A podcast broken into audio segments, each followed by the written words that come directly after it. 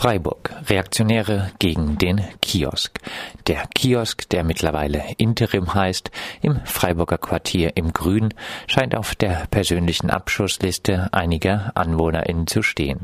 Freie Wähler und auch die Grünen, allen voran Gerhard Frei, wollen sich offenbar zum Anwalt dieser kleinen, lauten Minderheit machen. Obwohl selbst das Bürgerforum Sedon-Quartier den Kurs gegen den Kiosk nicht mitträgt, scheint die Zukunft des unkommerziellen Stadtteils Treffs derzeit massiv bedroht zu sein. Die kleine Minderheit verkauft ihren Hass auf alles Alternative als Allgemeininteresse und bedient sich dabei munter Falschbehauptungen. Weder gab es einen direkten Zusammenhang zwischen Kiosk und einer nächtlichen Demo, noch werden im Kiosk noch Spraydosen verkauft. Ganz zu schweigen davon, dass von vielen kommerziellen Betrieben deutlich mehr Lärm ausgeht als vom Stadtteiltreff. Wir sagen auf jeden Fall, Kiosk Interim bleibt. Freiburg. Händler gegen Grundrechte. Einige Freiburger Händler setzen ihren antidemokratischen Kurs gegen Grundrechte unbeirrt fort. Nachdem sie schon beim Global Marihuana March Shoppingfreiheit statt Meinungsfreiheit forderten, dürfen sie nun in der Badischen Zeitung auch noch den March for Science, die Demo gegen Studiengebühren und den Christopher Street Day beklagen.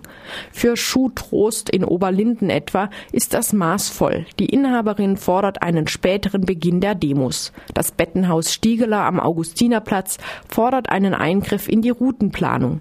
Eine Stadtgesellschaft, die ordentlich shoppt, ist schließlich gewinnträchtiger als eine, die ihren demokratischen Willen kundtut. G20 vertreibt Obdachlose. In Hamburg wurden im Zusammenhang mit dem G20-Gipfel der mächtigsten Staatschefs viele Obdachlose vertrieben. Das berichtet die Hamburger Straßenzeitung Hinz und Kunz. Ein betroffener Wohnungsloser berichtet davon, fernab von Sicherheitszonen und abgesperrten Hotels von der Polizei weggeschickt worden zu sein. Gipfel der Polizeigewalt. Der G20-Gipfel in Hamburg war, wie zu erwarten, ein Gipfel der Grundrechtsverletzungen. Es gab eine riesige demokratiefeindliche Demonstrationsverbotszone. Trotz anderslautender Gerichtsurteile räumte die Polizei Camps. AktivistInnen, die mit dem Bus anreisten, wurden von der Polizei aufgefordert, ihre Pins der Handys einzugeben, damit die Polizei in die Handys und damit in die Privatsphäre eindringen kann. Eine angemeldete Demo wurde unter Scheinheit heiligen Vorwänden mit Wasserwerfer und Knüppel so zerschlagen, dass es zahlreiche Verletzte gab und eine Massenpanik in Kauf genommen wurde. Mehreren JournalistInnen wurde ihre Akkreditierung entzogen und sie wurden durch die Polizei massiv in der Berichterstattung eingeschränkt, gezielt geschubst, mit Pfefferspray und Wasserwerfern beschossen. Aber klar, anschließend redeten alle über brennende Barrikaden, eingeschlagene Scheiben, ein paar geplünderte Läden und verletzte Polizisten. Dass die Mehrheit der verletzten Polizisten durch eigenes Tränengas oder Wassermangel verletzt wurden, schwamm drüber. Miese Lebensbedingungen in Bea Mannheim. Aktion Bleiberecht macht auf die schlechten Bedingungen in der bedarfsorientierten Erstaufnahmestelle für Flüchtlinge BEA in Mannheim aufmerksam. Die Einschränkungen, mit denen die BewohnerInnen leben müssen, stehen symptomatisch auch für andere Erstaufnahmelager. Die Wohnungs- und Zimmertüren sind nicht abschließbar. Eine Intim- und Privatsphäre ist kaum möglich. Es sind keine abschließbaren Schränke vorhanden, um Wertsachen unterzubringen.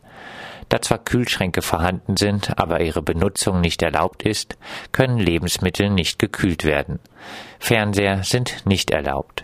Sämtliche Elektrogeräte vom Haartrockner bis zur Kochplatte sind verboten. Infolge der Bestimmung kommt es zu regelmäßigen Zimmerdurchsuchungen. Aktion Bleiberecht unterstützt eine Familie, die beim Verwaltungsgericht Karlsruhe Klage gegen die prekären Lebensbedingungen und die unangemessene wahllose Überwachung eingereicht hat und ruft zum zivilgesellschaftlichen Protest auf. Rassismus auf dem Wohnungsmarkt. Der Bayerische Rundfunk und der Spiegel kommen in einer Studie zur wenig erstaunlichen Erkenntnis, dass es auf dem deutschen Wohnungsmarkt einen starken Rassismus gibt. Besonders stark betroffen sind demnach Wohnungssuchende mit türkischem oder arabischem Namen. Mit identischen Bewerbungsschreiben erhalten sie im Vergleich zu Kandidatinnen mit deutschen Namen einzig aufgrund des Namens 25 Prozent weniger Einladungen zu Besichtigungsterminen. Zudem werden Männer noch einmal besonders besonders diskriminiert. Private Vermieter diskriminieren noch einmal mehr als Makler, Hausverwaltungen oder Wohnungsunternehmen. Die Studie, die in zehn Großstädten durchgeführt wurde, ergab, dass ein ausländischer Bewerber etwa in München nur eine halb so große Chance wie ein deutscher Bewerber hat, zu einer Besichtigung eingeladen zu werden. Freiburg. Tag X gegen Abschiebungen. Reloaded. Am Tag einer erneuten Sammelabschiebung aus Baden-Württemberg nach Serbien und Mazedonien, die wieder einmal hauptsächlich eine Roma-Abschiebung war, demonstrierten in Freiburg ziemlich spontan knapp 400 Menschen gegen Abschiebungen. Die Aktion verstand sich als Wiederbelebung des Versuchs, die ständigen Abschiebungen auch aus Freiburg nicht länger als normal zu akzeptieren. Ferner wurde die Forderung unterstrichen, dass Freiburg zu einer Zufluchtsstadt, zu einer Stadt für alle werden soll. Freiburg. Aus der Wohnung ins Lager.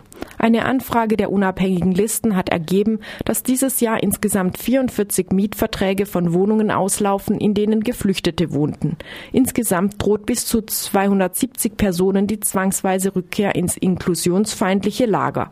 Dass die Stadtbau angesichts dieser Herausforderung, soweit die Möglichkeit besteht, circa zehn Wohnungen jährlich für die Unterbringung von Schutzsuchenden zur Verfügung stellen will, mutet mickrig an.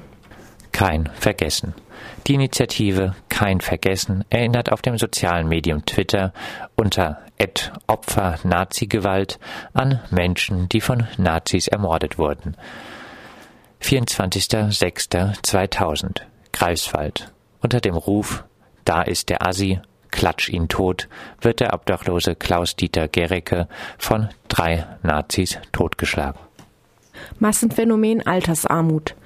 Laut einer Studie der Bertelsmann Stiftung steigt das Armutsrisiko bis zum Jahr 2036 bei RentnerInnen der sogenannten Babyboomer-Generation auf 20 Prozent.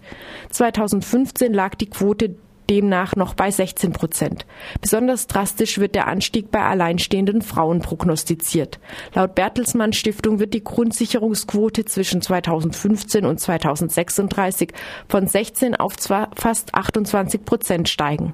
Als Gründe werden unter anderem atypische Beschäftigungsverhältnisse, prekäre Arbeitsverhältnisse im Niedriglohnsektor und unterbrochene Erwerbsbiografien genannt.